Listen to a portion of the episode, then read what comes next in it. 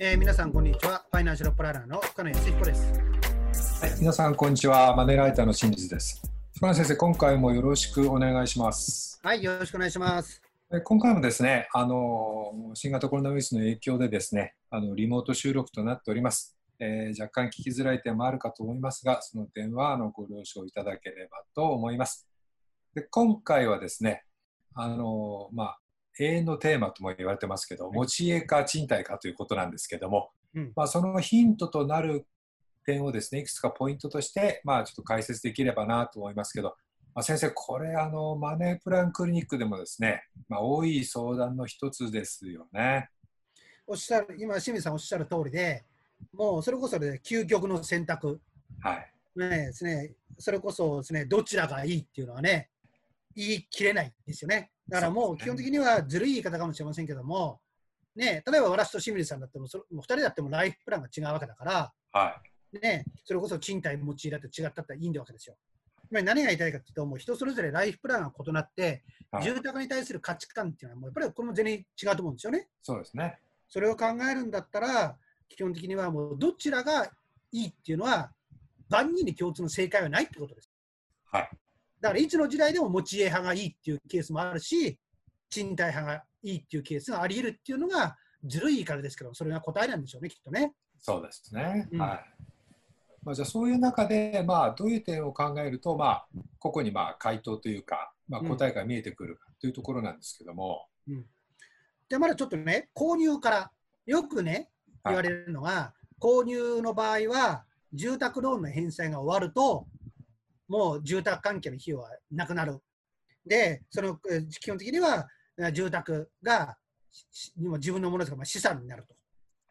いう形が言いますよね。はい。これね。でただしですね、基本的には住宅ローンが終わっても、ね、住宅費用ってゼロにはならないじゃないですか。ならないですね。うん、まずね、固定資産税はこれ一生涯払わなきゃいけないし、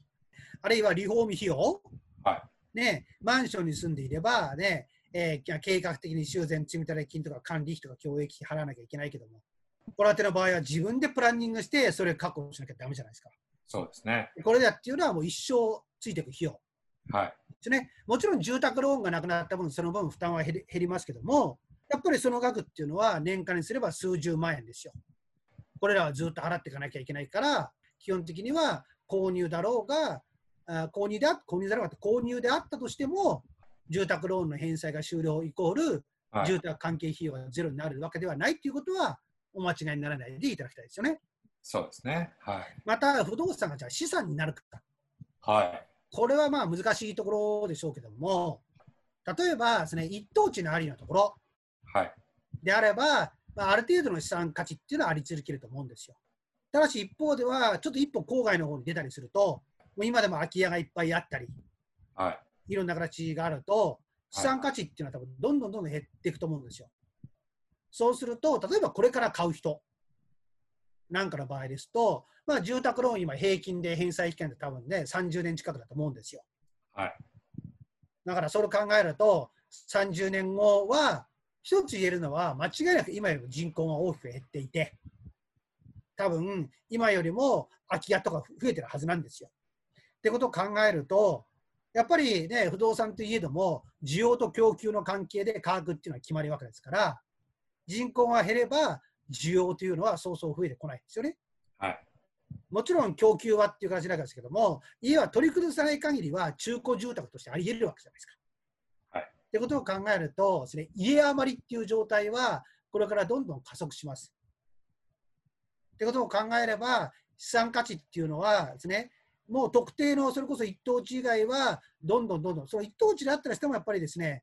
えー価値をキープできるかっていうのは難しいですよね。なるほど。で、そういうところからちょっと劣ってしまうところほど、資産価値っていうのをげの落ち幅っていうのは多分大きくなるのかなっていう気がします。なるほど。そうですねで。私はだからそれを考えると、もうですね、不動産にの資産価値っていうのはあまり考えない方がいいと思ってます。なるほど。うんわかりました。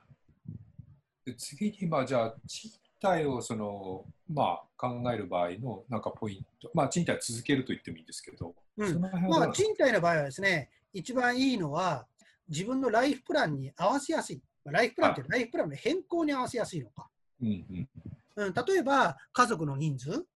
ねまあ、最近ではもちろんね、独身で家を買われる方もいらっしゃいますけども、一般的にはご結婚されたりとか、ね、子供ができた時に家買うっていう人結構まだやっぱり相変わらず多いじゃないですか。はいまあ、それを考えるとですね、えー基本的にはですね、子供ができて、家が手狭だから。という感じで、将来子供が出てった場合には、今度は逆にですね、家が広いっていう状態もあるじゃないですか。はい。で賃貸ですと、その家族の人数などに応じて、引っ越しという形で、それに合わせることができますよね。はい。あるいは、まあ、収入源、ね、やっぱりちょっと今の家賃払うのが厳しければ、えー基本的にはそちらの方にまたですね、引っ越すこともできるし、あるいは仕事を転職するなら変わるっていうのを聞いても、今のところから通勤できればいいけど、通勤が大変だったら、ってことを考えれば、そういうようなさまざまな変化に対応できるっていうのが、これある面では賃貸の良さですよね。なるほど。そうですね。考えれば。うん、ただし、賃貸の場合は、相応の金額が一生キャッシュフローという形で乗ってくるというところ、はい。まあ、これあたりっていうのが、えー多分大きいと思うんですよね。なるほまあ、あとよく言われるのがです、ねまあ、賃貸の場合ですと、これはちょっとデメリットなんですけども、まあ、年を取ったらです、ね、借りられないんじゃないかと。ねまあ、それを考えると、ね、やっぱり、ね、買っといた方がいいっていう考え方もありますよね。だ総じて言えば、まあですねえー生活が一変しても、賃貸の方がそれに対応しやすく、購入の場合は対応しにくいっていうのが大きなメリット、あ大えーと大きな違いっていうふうに言えるんじゃないですかね。なるほど、そうですね。うんはい。わかりました。まあ、あの、持ち家、賃貸ともに、まあ、メリット、デメリットが、まあ、別々にあって、まあ、それは異なるということが、まあ、今のお話で分かったと思いますので、まあ、それは自分の、まあ、ライフスタイルとか、まあ、今の状況に合わせて、まあ、どちらがいいのかっていうことを、まあ、自分なりに考えて、まあ、選択するっていうことに結局なるわけですね。うん、あともう一つ、やっぱりこの賃貸と購入、どちらがいいのかっていう形になると、やっぱりまだあー家というのは、所有するものっていう考え方が多いと思いますよね。はい。うん、だから、例えば今、車なんかでを見ると、ねえーと、レンタカーがあり、カーシェアがあり、いろんな形ができてるじゃないですか。はい。つまり今は車というのは、もう保有から使用する時代にかなり変わってきてますよね。そうですね。ところが、家の場合っていうのはまだ、ね、どうしてもですね、使用するっていう概念、なかなか行き着いてないじゃないですか。はい、そうですね。うん、でも本来であれば、家も使用するものなんですよね。自分たちの生活を快適するするためにってところでしょうか。まあ、その観点で、その違いっていうのも考えてほしいし、まあ、その快適にするという意味であれば、まあ、最近では賃貸でもできますけども、まあ、自分の家だったらね、好き勝手にリフォームできるとか、えーで賃貸はその分っていうのが、まあ、しにくいなんてあるじゃないですか。はい。間取りの変更も増えたりとか、まあ、はい。そういうところっていうのも違いがありえますよね。そうですね。で、また、先ほど賃貸っていうのは、一生そうそれなりのお金が乗っかっていくっていうふうにお話ししましたけども、乗っかっていくというか、キャッシュフローから出ていくっていうお話ししましたけども、一方では、今はね、例えば住むところをこだわらなければ、かなり安く借りられるようになってるじゃないですか。ですね。だからね、キャッシュフローをを厳しく圧迫するような、えーその家賃じゃなくても住めるところが出てきたっていうのは、やっぱり近年の大きな違いですよね。そうですね。まあ、もちろんね、どこに住むかっていうのはそれ、これもまあ人の価値観によりますから、大きく違うんでしょうけれども、一つ言えるのが、今回の新型コロナの影響によって、で住まいやっぱり変えようって考えてる人が徐々に増えてるってことを聞きます。だから今までは食住接近だけれども、会社に行かなくていいんだったら、別にですね、ネットワーク環境が優れているところで仕事をすればいいと。